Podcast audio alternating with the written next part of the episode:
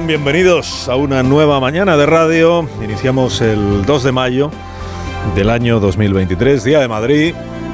Es la fiesta de la región madrileña. Escenario del levantamiento contra el francés, aquel 2 de mayo año 1808. Y escenario de la tontipolémica del día, eh, mes de mayo del año 2023. La, la bobolémica del día, la tontería que consiste en que Isabel Díaz Ayuso no quiere ver por la puerta del sol hoy al ministro Felipe Bolaños. Sí quiere ver a Margarita Robles, que es muy querida al parecer por la presidenta madrileña, pero no al ministro de la presidencia. Estuvo el año pasado y no debió caerle bien a la reina de Madrid y ha dicho que no, que supongo que lo suyo es invitar a la fiesta de la comunidad autónoma a la presidencia del gobierno, ¿no? Al presidente. Sabiendo que el presidente solo va a aquellos sitios a los que les puede sacar alguna rentabilidad política, o sea, a la petanca de Coslada, a la librería de Fuenlabrada, a visitar a unos bomberos rurales en Ávila, pues sabiendo eso, pues claro, que sea el presidente quien delegue en quien a él le parezca oportuno. Así ocurrió el año pasado, ¿no? El año pasado estaba invitado Sánchez, pero Sánchez por supuesto no fue a lo del 2 de mayo y delegó en el ministro de la presidencia del gobierno. Pero claro, es que este año Ayuso no ha invitado a Pedro Sánchez, sino a la ministra portavoz invitación personalizada con la excusa de que la ministra portavoz lleva también lo de la política territorial, aunque ya casi nadie se acuerda de que es ministra también de eso. Y la ministra Isabel Rodríguez, que tampoco está por la labor de ir, porque es que apetecerle, apetecerle a quien le apetece es a Bolaños. Entonces le ha pasado la invitación a, Félix Bolaños. Y Ayuso dice que no, que, que ella no quiere que vaya. Y, y, Bolaños dice, pues para allá que voy. Y ella, pues ni se te ocurre, dice que sí, que voy, que no estás invitado, pues me autoinvito. ¿no? Pues esta pavada es la que está disparando el interés eh, mediático por la fiesta del 2 de mayo en Madrid este año. Si David y Velarde aún estuvieran vivos, hoy se morían de vergüenza. Nada gusta más a la opinión en un día festivo que una buena gresca institucional que ponga al límite el protocolo. Dice que no venga, que no tiene sitio, dice el gobierno de Madrid confirmando la legendaria hospitalidad de la región madrileña en la que a nadie se le pregunta su procedencia, ¿no? ¿Tú de dónde eres? Yo de la Moncloa, fuera de aquí. Pero no eran ustedes gente hospitalaria. Llegados a este punto caben tres posibilidades. Una, que Bolaños se rinda y abandone Madrid como el francés. Dos, que acuda a la recepción haciéndose pasar por Isabel Rodríguez o sea, poniendo acento manchego, que eso le va a costar, y hablando mal de Núñez Feijóo todo el tiempo, que eso no le va a costar. Y tres, eh, que acuda a cara descubierta, pero llevando consigo una silla de tijera para poder colocarla en una esquinita. En una pequeña esquinita, que diría Teresa Rivera. Sin molestar a, a nadie, ¿no? Ni a la presidenta, ni a la ministra de Defensa mientras hacen pandilla, ¿no? Dice, Bolaños el empecinado. Hay una cuarta opción, que es la que se desprende de la agenda que ha publicado el gobierno, agenda de lo que hacen los ministros cada día. Porque ahí dice, ahí dice que Margarita Robles, ministra de Defensa, asistirá a lo de la fiesta del 2 de mayo a la que ha sido invitada y que irá acompañada por el ministro Feliz Bolaños, o sea que va a acudir como acompañante de la ministra de Defensa. Es que es que mi pareja hoy, hoy es mi pareja. Que dice, hombre, como, como digamos, como truco o como salida es ingeniosa. Dice, no, si yo vengo de acompañante de ella. Ahora es una proeza de Isabel Díaz Ayuso, ¿eh? haber conseguido emparejar a Margarita Robles con Félix Bolaños, que en su día se las tuvieron tiesas por unos cuantos asuntos. Por cierto, es que hoy se cumple un año de aquella mañana 2 de mayo de 2022 en la que el ministro Félix Bolaños sacudió a la opinión pública con un anuncio. Los teléfonos móviles del presidente del gobierno y de la ministra de Defensa han sido infectados con el software Pegasus. Un año ha pasado de Pegasus. La noticia de la infección de los teléfonos la dio el ministro de la presidencia. No la ministra del CNI, que era Margarita Robles. No el ministro del Interior, que era. Y es Grande Marlasca, ¿no? El ministro de la. No la. ministro de la presidencia. Gravísimo suceso lo de Pegasus, ¿eh?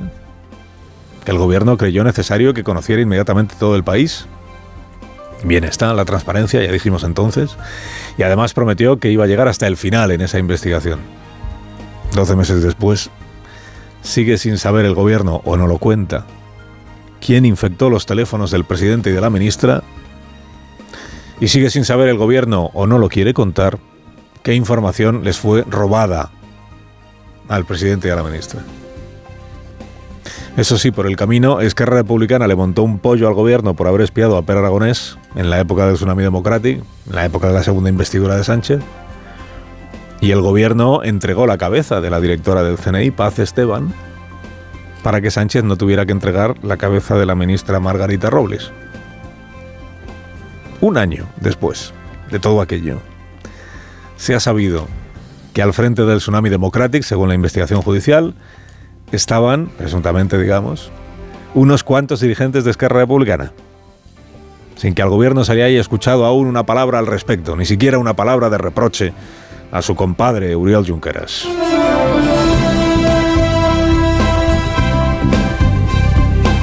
Salió a la calle el francés, el obrero francés, para gritarle otra vez a Macron que no hay derecho a tener que esperar a los 64 años para jubilarse. Cientos de miles de manifestantes en las capitales, bueno, sumando, sumando, sumando, en las principales ciudades francesas. En Madrid, 110.000. Un hito, proclaman las organizaciones sindicales de ese país. Un hito. Salió a la calle el español, el obrero español, para celebrar al PSOE, para celebrar a Podemos y para celebrar el yolandismo. Y para lanzar un ultimátum, otro ultimátum, a los empresarios, gente codiciosa que nada en beneficios, nada en beneficios, mientras le niega el pan y la sal a sus asalariados. No, se está repitiendo el UGT y Comisiones Obreras y está repitiendo el gobierno que los empresarios tienen que subir los sueldos para que los eh, trabajadores sufran menos pérdida de poder adquisitivo. Es verdad que la inflación ha subido muchísimo más, muchísimo más que los salarios.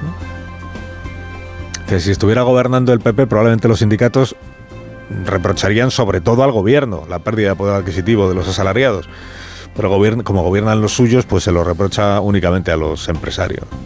Salieron a la calle los sindicatos y el gobierno para pedir el voto, para el PSOE, para Podemos, para el yolandismo, en esta sopa de siglas con que concurre la izquierda a las elecciones del día 28. Solo que en Madrid, capital del músculo sindical, los manifestantes, hombre, no fueron cientos de miles como en, como en Francia, ¿no? Fueron 10.000, según la delegación de gobierno, afín a la causa. 10.000 manifestantes en Madrid. 10.000 manifestantes en Madrid es una cosa muy testimonial. Muy escasita, ¿no? Pero si solo en la manifestación por la sanidad pública ya hubo, ¿cuánto fueron? ¿25.000? Más 125.000. Es que al lado de eso 10.000. Y además hacía buen tiempo. Dices que era puente y los madrileños se van. El puente nunca están. Digo, escasa asistencia incluso para los números que desde el año 2012 hasta el día de hoy vienen arrojando las paradas sindicales del primero de mayo.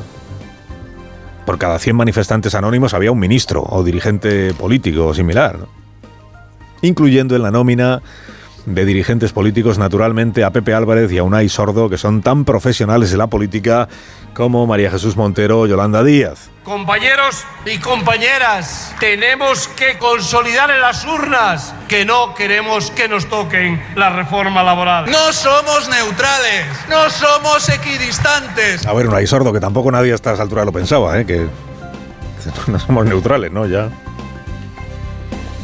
Comisiones Obreras es de Yolanda. Y la UGT es de Pedro, el socialista.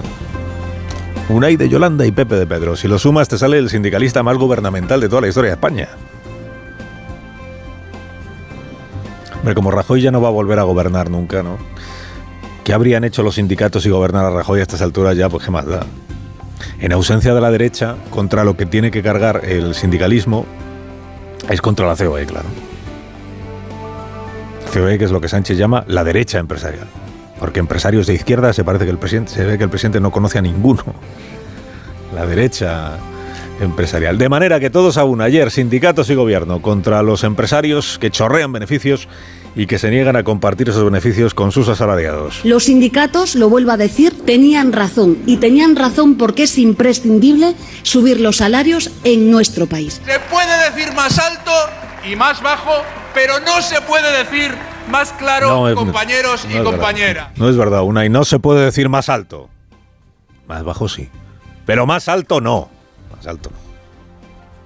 O sea, vocear más que un líder sindical en España es físicamente imposible. De hecho, los líderes sindicales españoles son conocidos en el resto del mundo precisamente por esto, por no haberse enterado de que hace ya muchísimos años alguien inventó la megafonía. De hecho, se la ponen en los, en los actos sindicales del 1 de mayo, pero es que no hay manera. ¿eh?